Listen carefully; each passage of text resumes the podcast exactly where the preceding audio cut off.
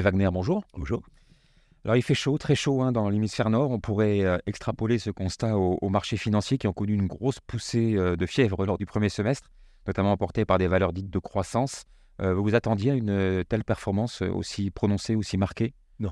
Qu'est-ce qui justifie ou qu'est-ce qui explique justement cette, ce gros boom? Bah, Je dirais ce qui, ce qui l'explique, c'est partiellement le fait que jusqu'à présent l'économie tient relativement bien, donc les craintes de récession qui avaient euh, plutôt marqué l'année dernière euh, suite aussi à la hausse des taux d'intérêt pour l'instant ne se sont pas matérialisées. Donc de ce point de vue, c'est plutôt rassurant pour le marché. Et ensuite, il y a bien sûr la thématique de l'intelligence artificielle qui fait un peu à nouveau rêver les investisseurs et de ce point de vue, effectivement, qui explique aussi pourquoi euh, les valeurs de croissance et notamment les valeurs technologiques ont été de loin euh, les, euh, les, gagnants du premier semestre et que de l'autre côté, en fait, des secteurs ou des valeurs qui, qui, qui sont traditionnellement plutôt euh, défensifs, je dirais la consommation de base ou la santé, sont clairement la traîne, puisqu'à nouveau, les risques de récession, ou en tout cas les craintes de récession pour l'instant ne sont pas encore matérialisées. Alors, un, un, bémol justement à cette hausse des marchés financiers, c'est que cette hausse se concentre finalement sur un nombre limité de valeurs à forte pondération dans les indices. Est-ce que du coup cela fausse un peu la, donne? Ça fausse quelque peu la donne, d'autant plus que euh, si on regarde, les, surtout pour le marché américain, si on regarde les, les, principales 6 ou 10 valeurs, elles, comptent pratiquement pour l'intégralité de, la hausse. Et donc c'est essentiellement des valeurs technologiques et, et la hausse de leur cours, euh, euh, dans la plupart des cas, n'est pas due à une forte croissance pour l'instant des bénéfices. C'est simplement justement la hausse des multiples suite justement à, cette thématique de l'intelligence artificielle. Donc c'est plus ou moins biaisé alors comme euh, contexte? Bah, Biaisé, euh, ce qui est clair, c'est que, justement cette intelligence artificielle, c'est quelque part une, révolution. Donc on ne peut pas simplement dire que, c'est quelque chose qui, ne tient pas la route, pas du tout. Mais euh, c'est vrai aussi que quelque part cette thématique a donné encore un, nouveau coup de pouce aux valeurs technologiques traditionnelles. Et donc effectivement, comme ces valeurs sont fortement représentées dans certains indices, notamment le marché américain avec le Standard Poor's 500, euh, bah, c'est ça qui fait monter le marché. Et de l'autre côté, euh, il y a quand même pas mal de valeurs à l'intérieur des indices qui sont plutôt à la traîne, qui, qui ont déjà pas mal souffert. Donc c'est un marché, je dirais, à deux vitesses. On s'attendait aussi à un impact important sur les marchés euh, de la politique de resserrement monétaire des banques centrales. il n'en est rien, ou très peu en tout cas. Comment vous expliquez ce, décalage? Bah, Je l'explique partiellement par le fait que le marché, euh, donc il y a toujours les deux facteurs euh, qui sont importants pour le marché, donc la croissance des bénéfices des entreprises et les multiples de valorisation. L'année dernière, avec la hausse des taux d'intérêt, euh, les multiples avaient baissé. cette année, donc, le marché d'un côté se dit quand même qu'avec le recul de l'inflation, la hausse des taux d'intérêt devrait prochainement se terminer. Et de l'autre côté, comme pour l'instant l'économie, la croissance tient plus ou moins la route, la croissance des bénéfices n'est pour l'instant pas, pas, remise en question. Donc je dirais ces deux euh, facteurs, effectivement, euh, expliquent un peu ce que le marché, finalement les marchés font, font, cette année-ci. Arrive-t-on du coup mécaniquement vers la, fin de cette tendance fortement haussière sur les marchés financiers? Bah, C'est difficile à dire. Donc à nouveau, comme, comme je disais, donc pour, pour moi, il y a les deux facteurs donc, qui ont toujours marqué euh, l'évolution des, des, marchés. Donc, c'est clairement les bénéfices et les multiples. Euh, euh, aujourd'hui, lorsqu'on me dit qu'on est à la veille d'un nouveau marché structurellement aussi, j'ai vraiment énormément avec, avec ça parce que, un, les multiples sont élevés et deux, les bénéfices sont élevés. Donc, normalement, un, un cycle d'accélération des bénéfices ou des multiples commence lorsque les multiples ont fortement baissé ou lorsque les bénéfices ont fortement baissé suite, par exemple, à une récession. Pour l'instant, ce n'est pas du tout le cas. Les marges bénéficiaires des entreprises restent proches de leur plus haut historique. Euh, les multiples sont élevés, donc difficile à, partir de là de penser vraiment qu'on est à la veille maintenant d'un nouveau cycle haussier sur les années à venir. Maintenant, sur les trois mois à venir, c'est toujours évidemment difficile de dire ce que les marchés vont faire. Donc, tout, à mon avis, beaucoup dépendra maintenant de, de l'évolution de, de, l'économie dans la deuxième moitié de l'année. Donc, euh, je dirais, ça, on approche maintenant un peu euh, vraiment la période critique. On a toujours dit euh, entre la, première hausse des taux d'intérêt et vraiment l'impact sur l'économie, traditionnellement, il y a un décalage d'environ 18 mois. Donc, si on parle de l'hypothèse, la première hausse des taux d'intérêt de la Fed, c'était en mars de l'année dernière. 18 mois, on serait au quatrième trimestre de cette année-ci. Donc, je dirais, euh, dans la deuxième moitié de cette année-ci, on, va voir vraiment si, l'économie réussira, réussit à, échapper à la récession ou alors si, justement, si, si, si, si le ralentissement de la conjoncture sera quand même plus important que ce que le marché anticipe à l'heure actuelle, parce que une récession, pour l'instant, n'est pas du tout anticipée dans les cours des entreprises. Mmh. Et justement, entre ces deux scénarios qui se profilent, lequel a votre, alors non pas préférence, mais lequel pensez-vous a le plus de chances tout de même d'arriver? Je dirais le bon sens plaiderait toujours pour un scénario euh, de récession, en ce sens que euh, on a quand même les banques centrales, et notamment la, Banque centrale américaine, qui a monté ses taux d'intérêt maintenant de, plus de 5%. Donc c'est quand même énorme dans une économie qui est fortement endettée. Donc normalement, le bon sens voudrait que si on augmente fortement euh, le coût de la dette à travers la hausse des taux d'intérêt dans une économie qui est fortement endettée, ce tôt ou tard, ça aura un impact. Je dirais aussi, de ce point de vue, le cycle se déroule de manière assez classique. Donc premier secteur qui est affecté par la hausse des taux d'intérêt, c'est l'immobilier. On l'a clairement vu, euh, suivi du secteur manufacturier, on l'a clairement vu.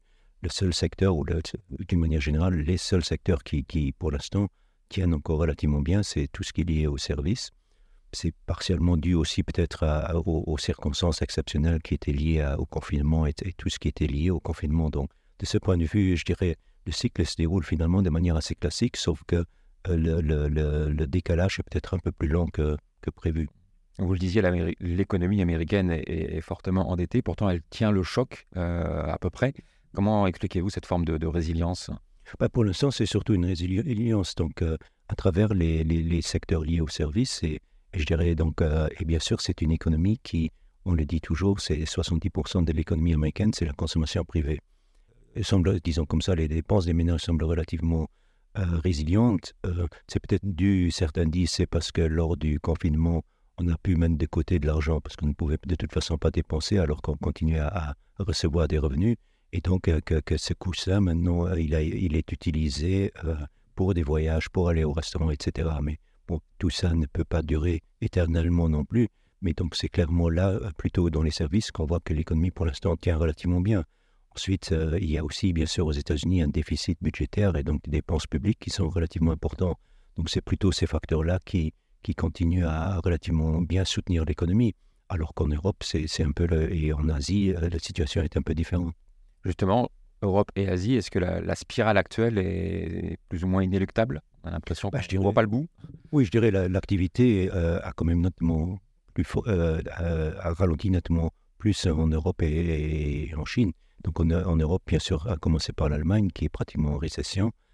mais c'est clair aussi, c'est une économie qui est beaucoup plus basé sur les exportations, la production industrielle, etc., et notamment aussi justement les exportations vers la Chine. Donc de ce point de vue, l'économie euh, allemande souffre. Et de l'autre côté, en Chine, euh, cette fameuse réouverture de l'économie euh, au début d'année n'a pas donné les résultats escomptés, en ce sens que finalement les ménages restent relativement prudents. Il y a aussi la faiblesse du marché immobilier qui, souvent pour les ménages, c'est quand même leur principal actif. Donc de ce point de vue, ces deux économies, pour l'instant, ne vont pas très bien. La bonne nouvelle, globalement, c'est que l'inflation ralentit à travers le monde. Euh, est-ce que là aussi, le mouvement vous semble durable? Oui, bah, le, mouvement, donc, euh, on avait dit au début d'année que pour nous, l'inflation allait ralentir cette année-ci. C'était relativement logique, euh, étant donné qu'il y avait déjà l'effet de base, donc, qui, faisait qu'au début, le premier semestre l'année dernière, on avait une inflation relativement élevée. Donc, le premier semestre cette année-ci, comme on compare toujours avec le, le, mois de, le même mois d'il y a 12 mois. Donc, euh, comme là, l'effet de base était relativement élevé, c'est assez logique que l'inflation allait continuer à baisser. Il y avait aussi la, baisse des cours des matières premières, euh, le, la normalisation des, chaînes d'approvisionnement, tout ça faisait que l'inflation était en baisse. Maintenant, il faut dire même euh, avec cette inflation officielle en baisse, le noyau dur de l'inflation, donc hors énergie, alimentation, bah, les, chiffres restent quand même un peu préoccupants. Maintenant, il faut voir dans la deuxième moitié de l'année où, cet effet de base va un peu se retourner, les comparaisons deviendront plus difficiles. Donc euh, là, la question, c'est plutôt de dire est-ce que l'inflation va vraiment reculer euh, vers les, 2% ou en dessous, qui, quand même, qui reste l'objectif officiel des membres centrales, ou est-ce qu'on on aura une inflation qui sera peut-être durablement plus élevée, ou en tout cas plus volatile, avec des phases de désinflation, voire même de déflation, suivies à nouveau de phases d'inflation, ce qui est plutôt notre scénario. Mmh. Dans ce contexte global, quelles sont les, perspectives euh, qui s'offrent aux investisseurs euh, qui souhaitent évidemment euh, générer de la performance? Bah, Aujourd'hui, on peut, peut, dire de toute façon, pour un investisseur classique, il y a les, les placements à, à revenus fixes, donc les, les, comptes à terme ou les, les, marchés obligataires qui offrent quand même un peu à nouveau des rendements alors que ce n'était plus le cas il y a quelques il y a deux ans. là aujourd'hui, donc ça c'est des les placements qui, enfin pour des investisseurs qui ne veulent pas nécessairement prendre des risques, bah, ces placements au moins aujourd'hui il y a une alternative. On disait pendant longtemps il n'y a pas d'alternative aux actions. Bah, il y en a à nouveau. Donc ça c'est une possibilité. La, deuxième, nous on a toujours dit on croit aux bonnes entreprises, donc, euh, et donc a fortiori aux actions. Maintenant, le tout est d'être sélectif. Et bien sûr, lorsqu'on parle des actions, toujours le dire avec le bémol, il faut avoir un horizon d'investissement suffisamment long. Euh, surtout maintenant, après un premier semestre qui a quand même été très bon pour les actions. Euh, donc, il, faut être conscient qu'on peut à tout moment avoir des, corrections un peu plus importantes. Mais à nouveau, sur le, le moyen long terme, on continue à penser que euh, les actifs réels, il faut les privilégier aux actifs monétaires, surtout dans un environnement où la dette est extrêmement élevée.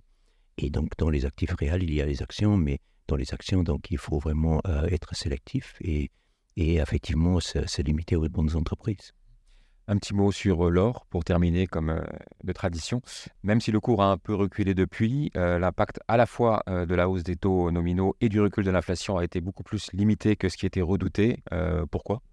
Oui, justement, ce qui est, ce qui est intéressant dans l'or déjà l'année dernière, c'est que avec la, normalement, on aurait pu penser qu'avec la forte hausse des taux d'intérêt de, la Réserve fédérale, avec la, force du dollar l'année dernière, que l'or allait souffrir.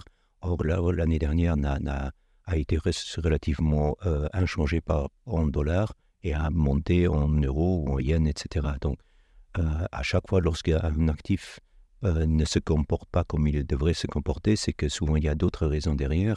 Et derrière euh, la hausse de l'or ou, la bonne tenue de l'or, il y a notamment les, achats des banques centrales, donc qui sont extrêmement importantes, notamment les banques centrales euh, de l'Est.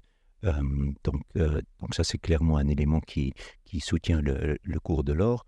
Et je dirais l'autre élément, c'est clairement aussi que, nonobstant la hausse des taux d'intérêt qu'on a connue, tout le monde sait très bien qu'on a trop de dettes, on a des déficits budgétaires de plus en plus élevés. Tout ça va continuer à amener à une offre euh, qui, continuellement en hausse de, la monnaie papier, que ce soit l'euro et le dollar, euh, et à l'inverse, une monnaie comme l'or, dont l'offre est relativement stable, donc normalement elle devrait s'apprécier contre, contre ces monnaies. Et je pense que ça, c'est des facteurs qui, qui, qui, soutiennent le cours de l'or. Donc, un, le, le fait qu'il y a les achats des banques centrales, et deux, euh, le marché qui se dit que la hausse des taux d'intérêt ne sera pas éternelle, ou tôt ou tard, les, les banques centrales devront à nouveau baisser leur dos. Alors, dans la dernière euh, publication en perspective euh, de la Banque de Luxembourg, vous évoquez le fait que l'or, justement, se positionne de plus en plus comme une véritable alternative au système euh, financier actuel, plutôt basé sur le, dollar. Est-ce que cela peut, à terme, profondément bouleverser la, donne et le rapport de force avec le, métal jaune? Bah, Je dirais que, ce qu'on voit clairement, c'est certains pays, à commencer par la Chine, veulent effectivement créer un système, une alternative au système financier actuel qui est basé sur le dollar. Souvent, on utilise de nos jours le terme de dédollarisation. Je dirais le dollar, clairement, restera la, la, principale monnaie de réserve pendant encore très, très longtemps. Mais à côté de ça, donc, il, y, a, il y a cette volonté euh, de la Chine, d'autres pays d'offrir une, une, alternative à ce système basé sur le dollar, d'avoir par exemple aussi les cours des matières premières, non seulement uniquement cotés en dollars, mais peut-être dans leur propre monnaie. Et donc tout ça, euh, cette alternative, euh, pour justement convaincre peut-être des, des pays à, souscrire à ce nouveau système financier. Je pense que dans ce système financier, l'or peut jouer un rôle très très important. Et c'est ça, à mon avis, qui va continuer à soutenir la demande d'or aussi, euh, notamment provenant de, de, de, ces pays-là. Merci beaucoup, Guy Wagner, pour euh, toutes ces précisions. On vous souhaite de passer un bel été. Et aussi, euh, rendez-vous à l'automne pour la suite de ces perspectives. Merci bien. Au revoir. Abonnez-vous au podcast Perspective sur votre plateforme préférée.